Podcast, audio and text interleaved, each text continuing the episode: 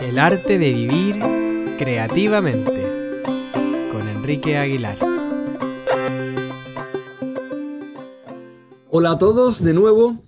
Hoy está conmigo una persona a la que yo quiero mucho. Es una persona, es una amiga, eh, compañera de camino, compañera de vida, compañera profesional, madrina de mi hijo, amiga de la familia, gran apoyadora de nuestra familia y profesora de la escuela, de mi escuela, bueno, un poco de todo. Ella, Rosa, Rosa Useletti, es terapeuta gestáltica y, terapeuta corporal. Y hoy está aquí para, para charlar y ver qué, surgen estos, estas conversaciones espontáneas. Hola, Rosa. Hola Enrique, qué presentación más bonita has hecho. te siento familia también, aparte de amigo y profesional. Y me encantó la invitación que me has hecho y estoy súper contenta de estar aquí. Bueno, llevamos muchos años caminando juntos, ¿verdad?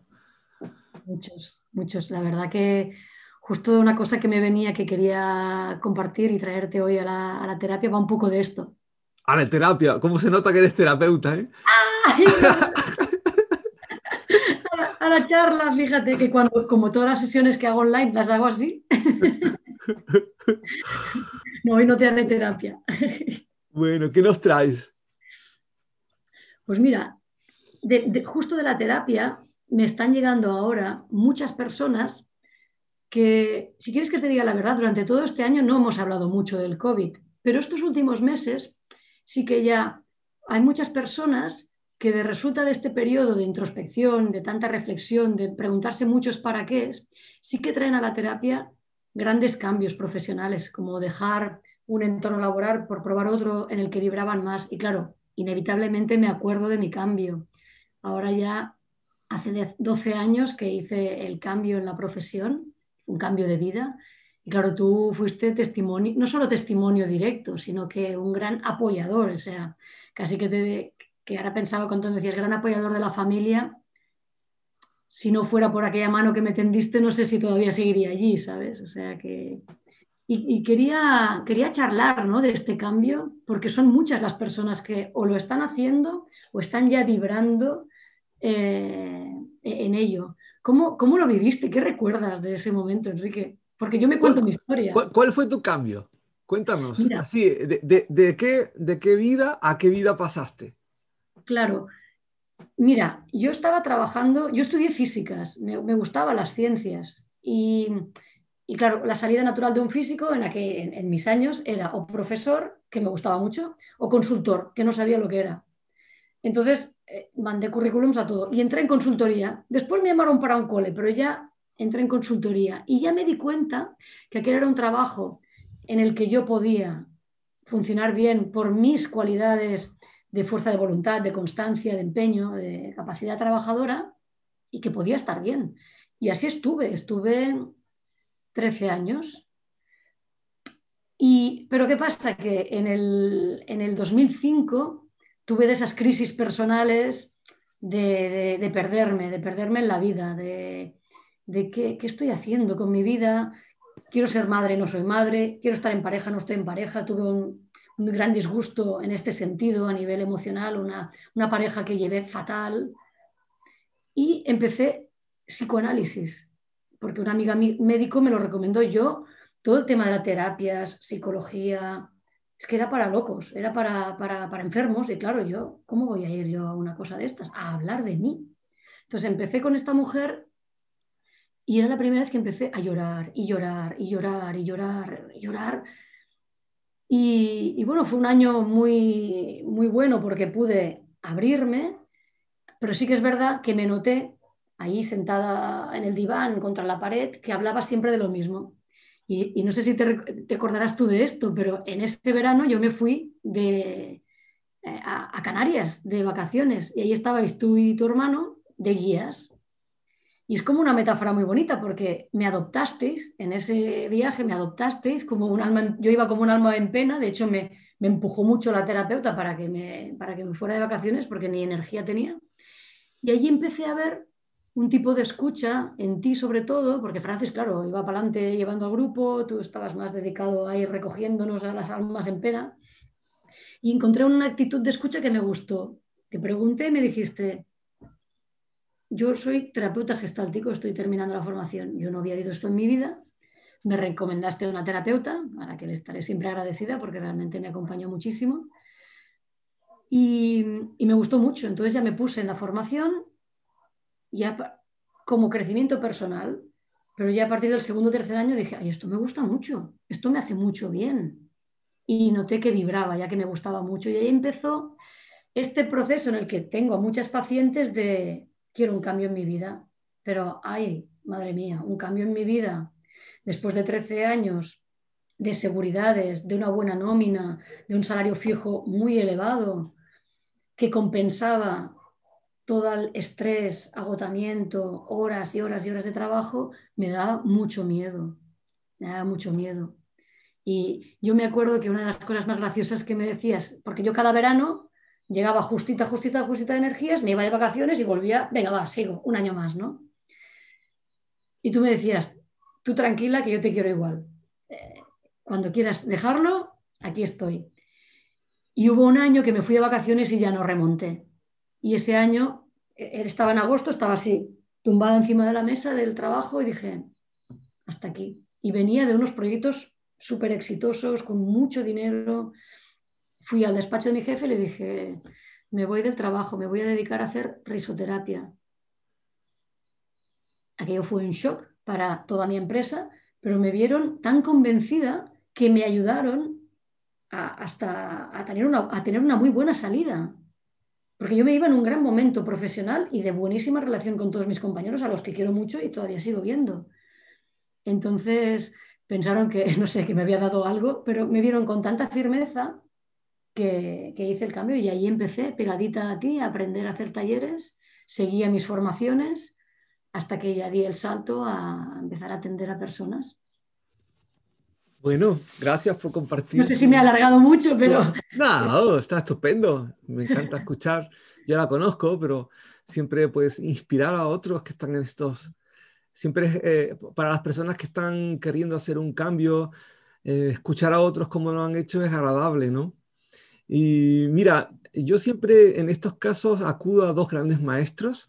Uno es Tarzán, y otro es Indiana Jones, ¿no? Y son maestros que nos enseñan algo importante, y lo digo con un poco de ironía y cachondeo, pero sí es verdad que son metáforas, ¿no? Porque Tarzán, eh, el personaje de Tarzán en la selva, eh, que va de árbol en el árbol, él coge, él se mueve por la selva, el movimiento, él se traslada, se mueve porque coge una, una liana, ¿no? la coge, la agarra bien fuerte, porque si no se hostia, está claro, la coge, y se lanza con esa liana, que viene a ser como cuando coges un trabajo y te lanzas en ese trabajo y estás un recorrido. Pero hay un momento, hay un momento en el recorrido de Tarzán que tiene que tomar una decisión muy rápida y espontánea, que es, para seguir avanzando, tengo que soltar esta liana y coger la siguiente. Entonces, avanzo. ¿Qué, hace, ¿Qué hacemos nosotros en la vida? mucha gente coge la aliada de, una, de un recorrido de su vida, se lanza y llega un momento que ya no avanza más y se queda ahí agarrado, ¿no? Si, agarrado a esa liana que no avanza ni para adelante ni para atrás y dice, ¿qué hago? ¿Qué tengo que hacer con mi vida? ¿No? Y se quedan ahí preguntándose, estancados. Bueno, y que entonces, ¿qué nos dice la metáfora de Tarzán? Nos dice, bueno, para avanzar siempre tienes que soltar algo para tomar algo nuevo, ¿no? E, e, es, este, esta combinación de suelto, agarro lo nuevo, suelto y agarro. Entonces tenemos un problema con, con el soltar, porque tenemos, ahí se despierta en cada persona algo, ¿no? Eh, a ti en concreto, ¿a qué estabas agarrada? ¿Cuál era tu liana que te agarraste eh, ¿qué, era el elemento al que tú te agarrabas? Podría decir dos. Éxito, reconocimiento, va en el mismo pack, y, el dinero. Ok, éxito y dinero. Bien. eh, a otras personas pueden ser otras cosas. Pero fíjate que eh, habría eh, que dar un paso atrás. Por ejemplo, tomemos el dinero. ¿Qué hay detrás del dinero? ¿Qué representa el dinero para ti?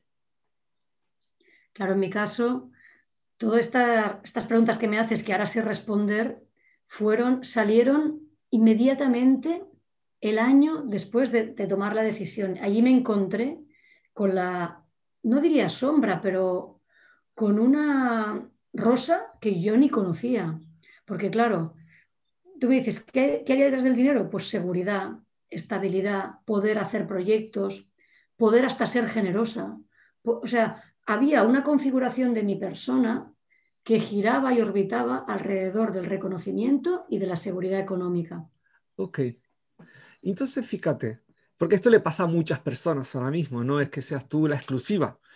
Esto pasa a muchos y además con estos dos elementos, con lo cual son dos elementos como muy estándar, porque son elementos muy de nuestra cultura, ¿no? Hemos sido educados en esto, en buscar el éxito y en, buscar la seguridad en el dinero. Pero fíjate que demos otro paso atrás. Porque tú dices, el dinero detrás está pues una seguridad, ¿vale? ¿Y qué hay detrás de esa seguridad? Si vamos más atrás todavía. ¿Se te ocurre algo a ti ahora? Yo diría que con la seguridad económica tienes la fantasía, o yo tenía la fantasía de que podía con todo. Era como un poder, pero un poder que, de, comprar, de compra, no de poder personal, de yo puedo por mis capacidades y mi sentir de vibración. No, había algo como que el, dinero lo podía comprar todo.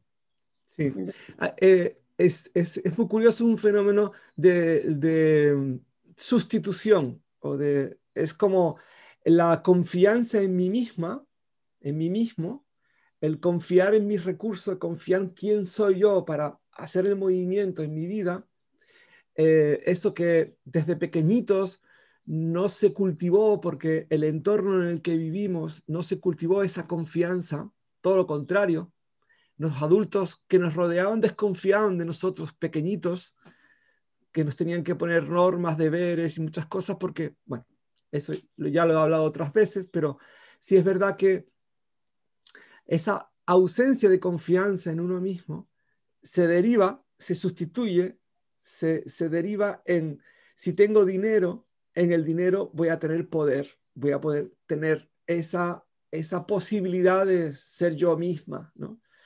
Y esto es tan común en nuestra, en nuestra cultura, tanta gente que busca el dinero y lo que en realidad eh, eh, está expresándose ahí es, oye, es una falta de confianza en ti, en quién tú eres, un olvido de quién eres y qué, qué has venido a hacer en esta vida. ¿no? Absolutamente. Absolutamente de acuerdo, Enrique. O sea, resueno completamente con esta función del dinero que me costó un tiempo ver de inhibidor, fíjate, inhibidor de mis capacidades. Hmm. Quizás en este momento alguien está diciendo, pero el dinero hace falta. Por supuesto que hace falta, ¿no? Pero eh, el dinero, cuando cumple esta función, el dinero hace falta como medio para adquirir eh, bienes y servicios que uno necesita para desarrollar su vida cómodamente. Y, también para subsistir. Es decir, necesita la comida, necesita. Es un medio, ¿no? Pero cuando ya el dinero se convierte en este factor donde se sustituye un olvido de quién eres y qué has venido a hacer aquí, entonces entramos en un conflicto. Entonces te agarras a la liana, a, una falsa, y no te mueves y sufres. Y ahí está el sufrimiento, es el indicador que te está diciendo la vida eh, que te has agarrado algo que tienes que soltar. los budistas eh, hablan de uno de los venenos del alma es el apego, ¿no? Cuando nos agarramos a las cosas que puede ser, te puedes agarrar el dinero, pero a lo mejor es eso, es un estatus de éxito de reconocimiento, o es, o te agarras a unas personas, que, o una persona, o un jefe, o un equipo, o, o te agarras a una circunstancia te agarras a un lugar donde dices, yo aquí voy a ser feliz nada más. Pero todos, todos estos agarrarte a algo son proyecciones, yo creo que de un olvido de quién eres y qué has venido a hacer aquí, una falta de confianza en tu ser, en quién eres tú. Es curioso, Enrique, me, escuchándote que eh, cómo uno puede, cómo, voy a hablar de mí, cómo yo podía sufrir estando en un buen lugar, con buena gente, con un buen equipo, con buenos jefes, ganando bien la vida, cómo pude llegar a, sufrir, ¿no? ¿Cómo, ¿Cómo fue de sabio mi cuerpo para advertirme de que había otra cosa que me hacía vibrar? O sea, yo nunca sabía este concepto de vibrar, porque como estaba en un buen trabajo y me iba bien, ni me cuestionaba que aquello no fuera el lugar en el que yo acabaría. Entonces, que eso llegara a producirme tanto sufrimiento estando bien, es algo que yo les digo mucho a mis pacientes, si es que es la mejor manera de irse de un sitio, estando bien. No hace falta que, que te traten mal para irte, sino que realmente descubras que hay otra cosa que te hace vibrar.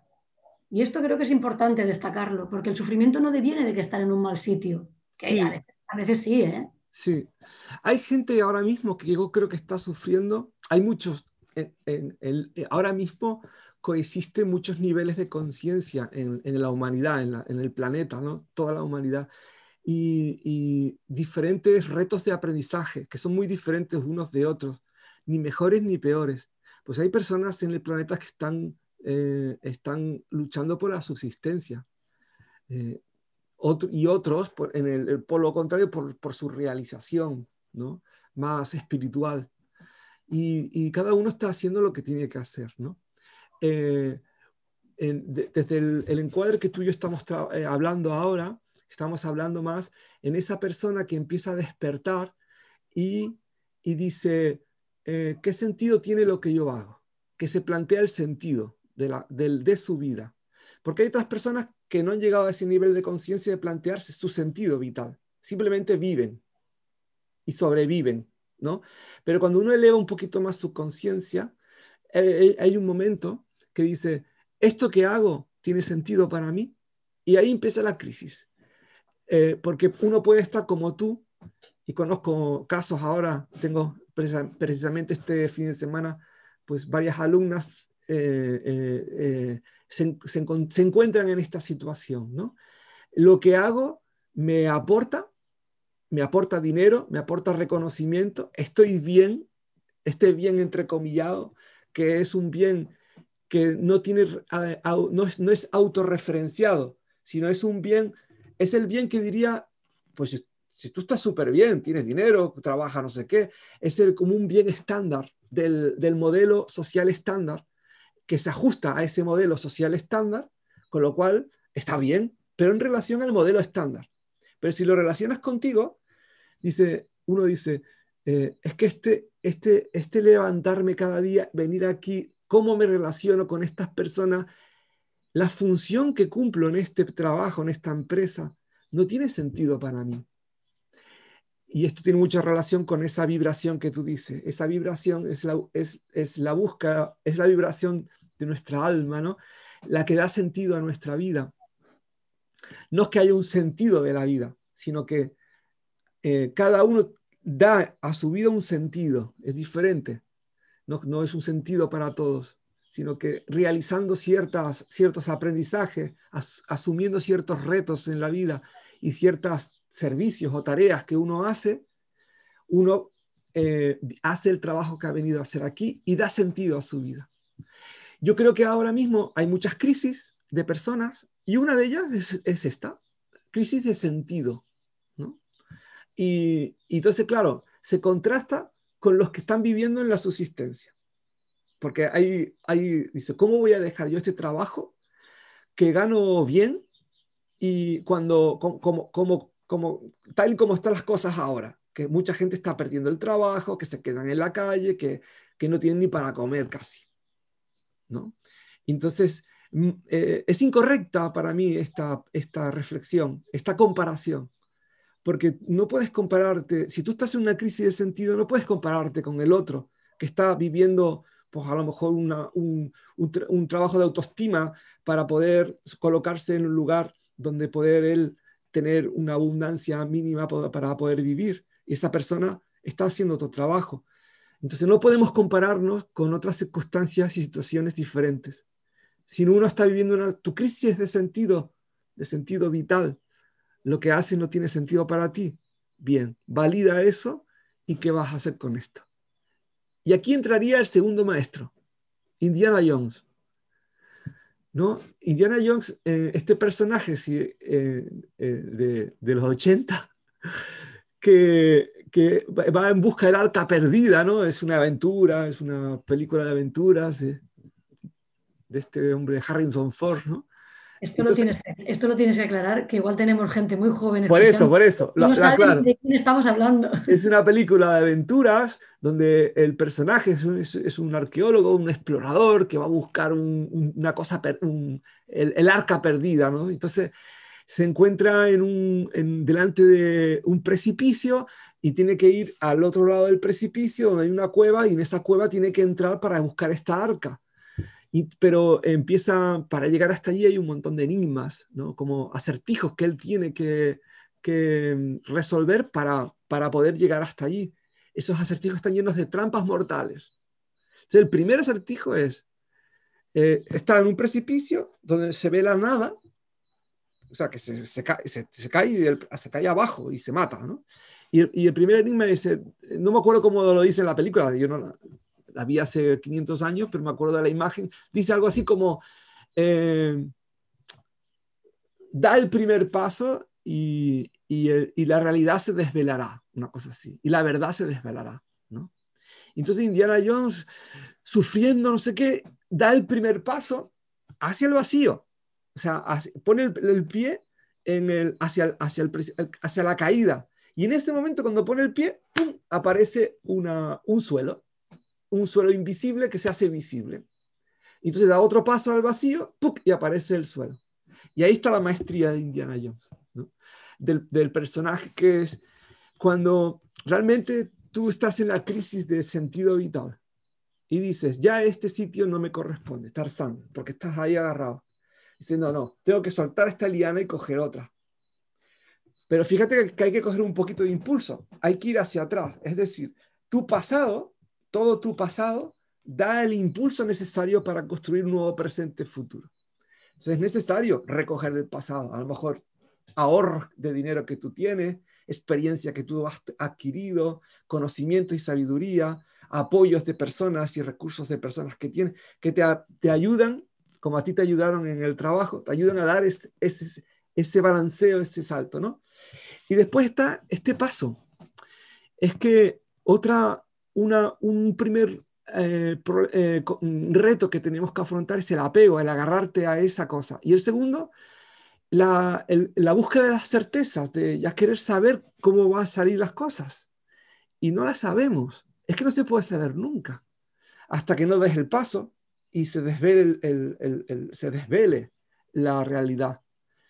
¿Cómo fue para ti esto, este primer paso? Ya te estaba escuchando y realmente me venía hasta un poquito de dolor de barriga, porque reconozco que yo, ahí sufrí, eh, sufrí. Eh, mira, en la metáfora esta de la liana, si te pegas muchos años dudando, al final te desgastas y te quedas en el sitio y no sales. Si, si haces como tú dices, echas para atrás, te recibes ayuda, pam, tienes a alguien, en tu caso, en mi caso fuiste tú, que me das una mano, vale, me agarro, pero después la vida es larga, ¿eh? después viene un día tras otro, viene un día tras otro que tienes que decir, ¿y ahora qué hago? Porque yo realmente noté muy inhibidas mis capacidades por el acomodamiento del otro tipo de trabajo, dentro de las dificultades que tenía, pero era acomodado.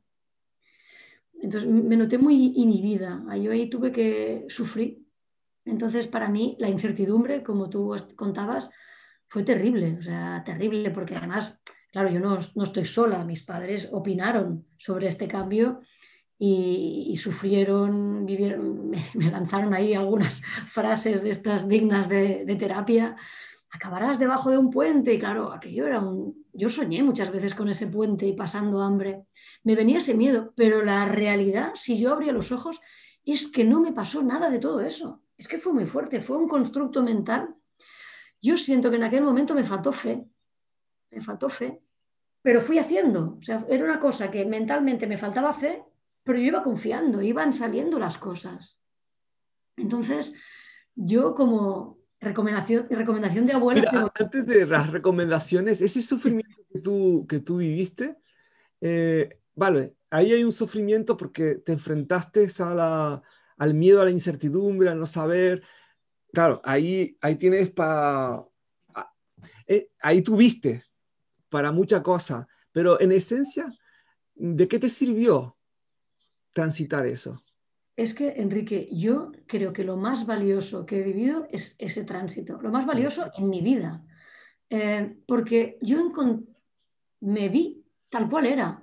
O sea, yo tenía una sobrevaloración de mí misma exacerbada, o sea, refrendada por los buenos resultados. No es que yo me volviera loca, o sea, mi, neurosis estaba bien fundamentada, o sea, me felicitaban, me iba todo bien. Eh, y yo me encuentro realmente sola, porque aunque tengas apoyos, avanzas sola, ¿vale? Y, mi autoimagen fue uh, hasta tal extremo que me fui bastante abajo, o sea, empecé a descubrir mi sombra y eso no tiene precio. O sea, di que también estaba haciendo varios procesos terapéuticos y eso siempre ayuda y es imprescindible. Bueno, también me gustaría, si me permites luego, hablar de, la formación, ¿vale? De lo corporal, porque para mí fue un antes y un después de corazón. Eh, pero el poder empezar a verme tal cual era, eso no tiene precio. Empezar a ver mi sombra, cuestionarme todo. Vale, eres generosa. Hombre, generosa sí, cuando he tenido dinero he sido generosa. Cuando no he tenido dinero, hostias, ya me ha costado más. Entonces ahí ya pongo ese concepto en su justa medida. Bueno, pues a veces lo soy, a veces no lo soy. Eh, tengo coraje. Bueno, pues no sé. Tengo coraje para ir a hablar con un señor del cliente porque me respalda una entidad que no veas. Pero cuando yo he tenido que tener coraje para decirle a alguien algo que me ha dolido, algo que me ha molestado, no he tenido coraje. Y allí lo vi. Eh, mm, todas las capacidades que yo creía que tenía, las cuestioné, todas. Y, un poco lo que te quería decir era esto, de alguna manera todo el modelo, toda la imagen, toda la autoimagen que tenía yo de mí, pam, pam, se derrumbó, se, se vino abajo y nací como algo mucho más normal, iba a decir común. Y eso, el gran tesoro fue que eso me permitió el acercamiento a las personas desde un lugar normal. O sea, sin sentirme ni ponerme por encima, ni hundirme y pensar que no valía para nada. Porque, pues sí, desvelé también las capacidades que tenía.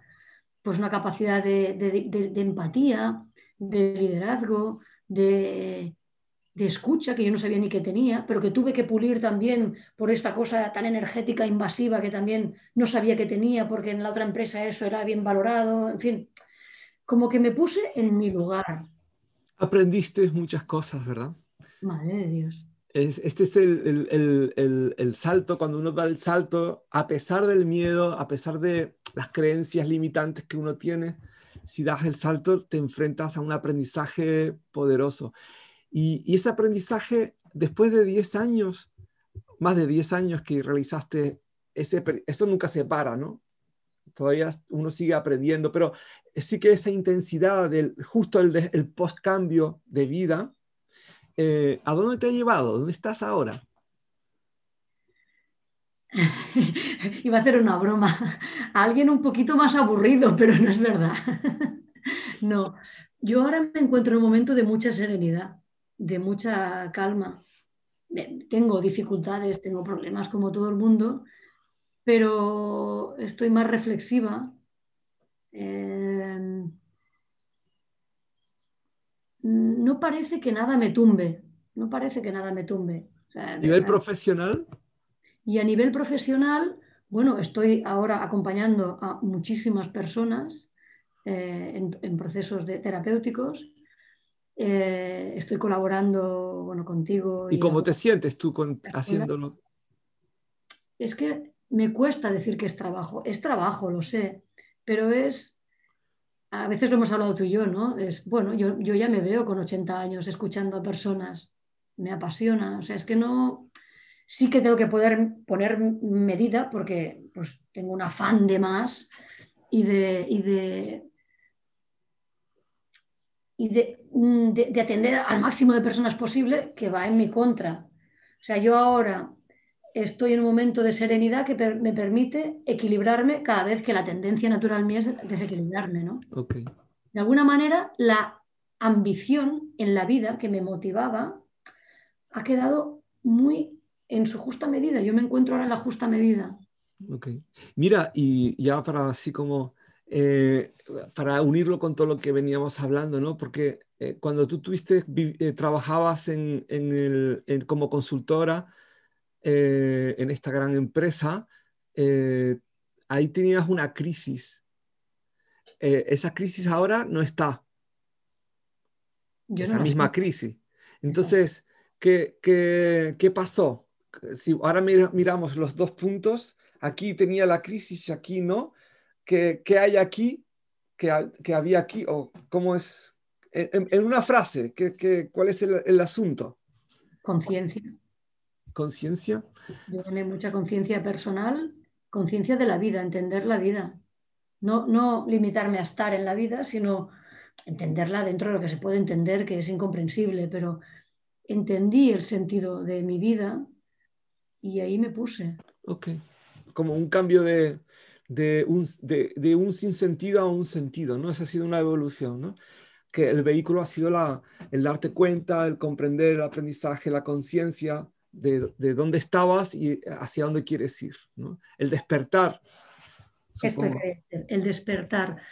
Eh, todos mis amigos que tengo eh, de la empresa están muy despiertos, pero yo desperté a algo que, me, emociona. ¿no? ¿Tú te acuerdas cuando yo empecé a con hacer la formación de nudo corporal, lo que es el básico?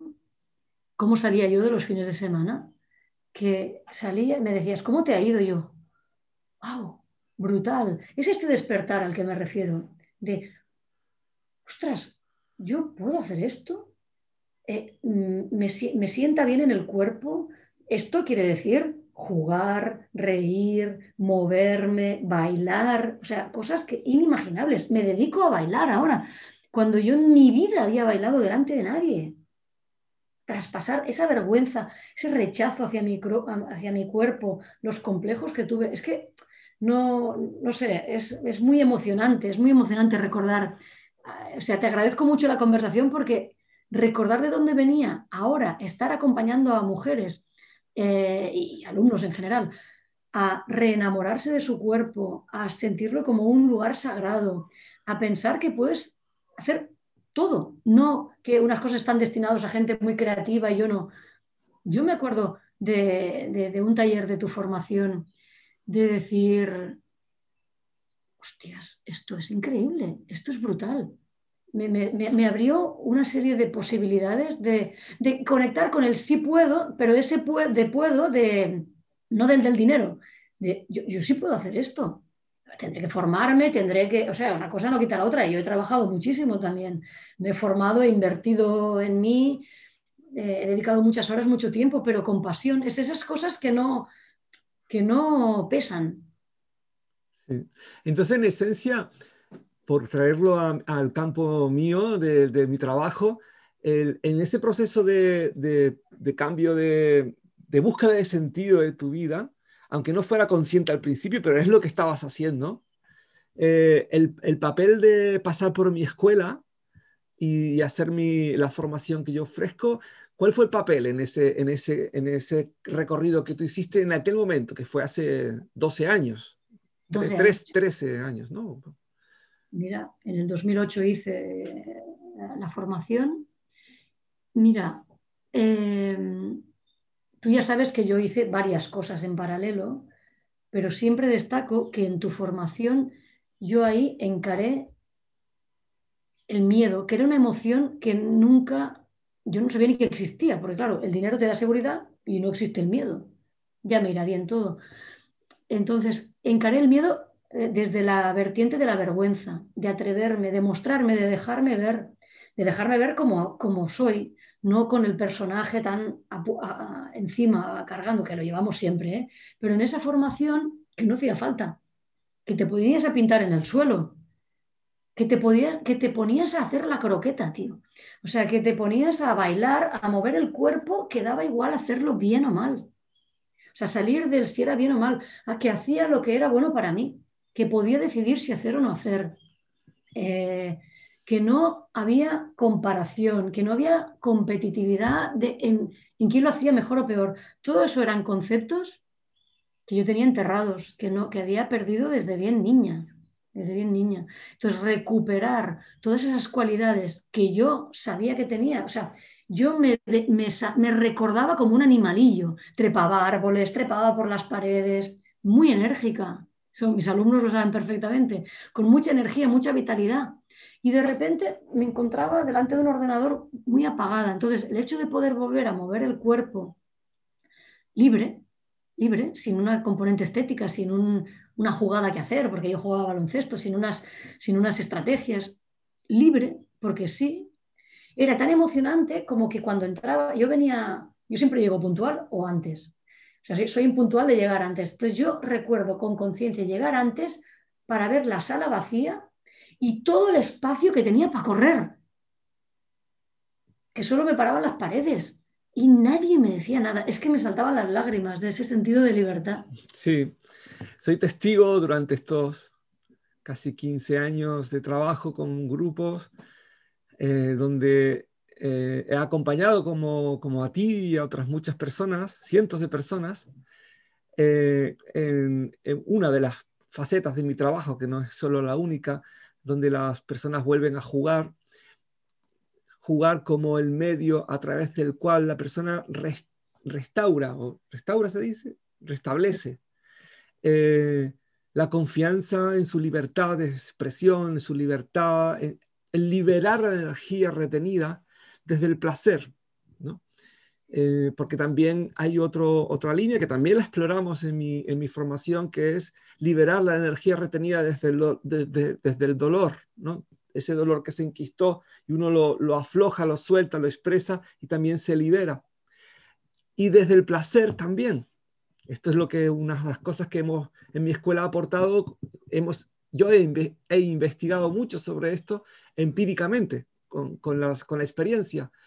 Y yo lo, lo, que he encontrado, un poco lo que tú, a ti te pasó y le ha pasado a muchas personas, que cuando liberan toda esta energía que está bloqueada, que es una energía de potencial, es que yo puedo mucho más de lo que estoy eh, empleando en mi vida. Esa liberación luego se traslada a la vida y se usa en la vida, no, se queda en el espacio de formación. Pues trae consigo un poder personal, el poder, pero ese poder que no está proyectado en el dinero, sino que nace de dentro.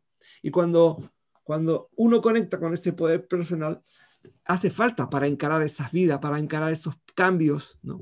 Entonces soy testigo de que muchas personas han venido a mi escuela, han hecho el proceso de liberar el cuerpo, de restablecer la actitud lúdica, creativa, de, conectar con su esencia, con su centro, y de repente sentir un poder de decir, bueno, puedo tomar estas decisiones, puedo dirigir mi vida hacia aquello, puedo dar ese paso para que ese poder que me permite dar el paso para que aparezca debajo del suelo, ese poder que, hace que yo suelte la liana y pueda coger la siguiente, hace falta, ¿no?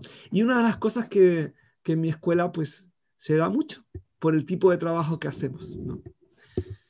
Bueno, no sé si tienes algo más que aportar para ir terminando. Sí, Solo, sí una última cosa. ¿Sabes qué pasa, Enrique? Que facilitas unos espacios eh, a través de lo lúdico, del jugar, que te permiten realmente restituir y volver a poner en tu lugar a la niña y a un niño que, fuimos. Entonces eso te completa una etapa, porque quedan muchas infancias muy incompletas. Por eso tiene un valor tan sanador y tan liberador, porque puedes, vale, completo esto y ya puedo ser adulta, porque si no vamos arrastrando cosas, ¿sabes? De la infancia. O sea, el trabajo profundo terapéutico que se hace jugando, moviendo el cuerpo libremente, no creo que eh, se conoce poco, se conoce poco. Y esto es lo, que, lo más valioso que yo he encontrado en tu, en tu formación ludocorporal. Solo quería añadir esto para mí. Sí, yo te confieso que durante años me preguntaba qué, qué estamos haciendo aquí para que la gente venga a jugar. A mí me pasó también, ¿no? Yo, yo lo viví, después eh, eh, lo acompañé a muchas personas, ¿no? Eh, en este proceso. Y yo me preguntaba, ¿qué estamos haciendo aquí para que la gente venga, juegue, mueva el cuerpo, baile, conecte con la risa, con la alegría, con los distintos tipos de alegría, se expandan, se abran y luego vayan a la vida y hagan unos cambios y unas transformaciones totalmente poderosas cuando no hemos trabajado para nada con la biografía. ¿no? Mi trabajo, ahora cada vez más, sí, añadimos biografía en el sentido que tú vas a una terapia y entonces trabajas con la biografía, con lo que te está pasando en la vida. ¿no? no, en la formación no trabajamos con la biografía, trabajamos con el campo, campo que la biografía es puesta en el cuerpo, pero en el cuerpo trabajamos a nivel energético, a nivel emocional, pero no una biografía de contarnos el cuento, sino a nivel del cuerpo. Claro, eh, se libera ahí muchas... Esa es la clave, tú lo has Muchos quistes. El cuerpo lleva la biografía, con lo cual, sin ponerle conciencia ni la falsedad del cuento, porque el cuento lo adaptamos, pues claro, se restaura lo genuino y aflora también el dolor genuino, se libera y pasa a otra cosa. Creo que ese es el potencial enorme, ¿no? Sí, sí, sí. Sí, me sale ahora que la formación ludo-corporal cada vez es más corporal y menos ludo, sin perder esta esencia tan importante del ludo. Lo que pasa que es un proceso que, que va madurando, va refinándose. En la primera etapa sí que invitamos a las personas a jugar, a restablecer esta actitud lúdica para luego sanar al niño y luego ir al adolescente y al adulto y seguir ahí. Y ese adulto que es capaz de hacer conexiones profundas consigo con, su, con esta visión más transpersonal de mi trabajo, que es, eh, está el personaje y más allá del personaje o a través del personaje podemos acceder a esa vibración que tú decías, ¿no? que da sentido a mi vida, que la llamamos nuestra esencia. Bueno, guapa, yo creo que ha sido muy, muy interesante este ratito. Estoy, he estado muy a gustito contigo. Yo creo que repetiremos, ¿no? Yo espero, espero que me invites otra vez. Me ha encantado. Claro que sí. Bueno, el próximo, la próxima estás invitada. Ya. Vamos a hacer una serie contigo de dos, tres, no sé, ya veremos. Porque este espacio es así. Eh, nos encontramos y espontáneamente a donde nos lleve. Eh, con el espíritu de mi, de mi, trabajo, ¿no? un poco así dionisiaco y espontáneo, pues no preparamos nada, sino que así que vamos yendo. Bueno, muchas gracias Rosa, seguimos nosotros y muchas gracias a todos los que están por ahí escuchándonos. Nos vemos, chao.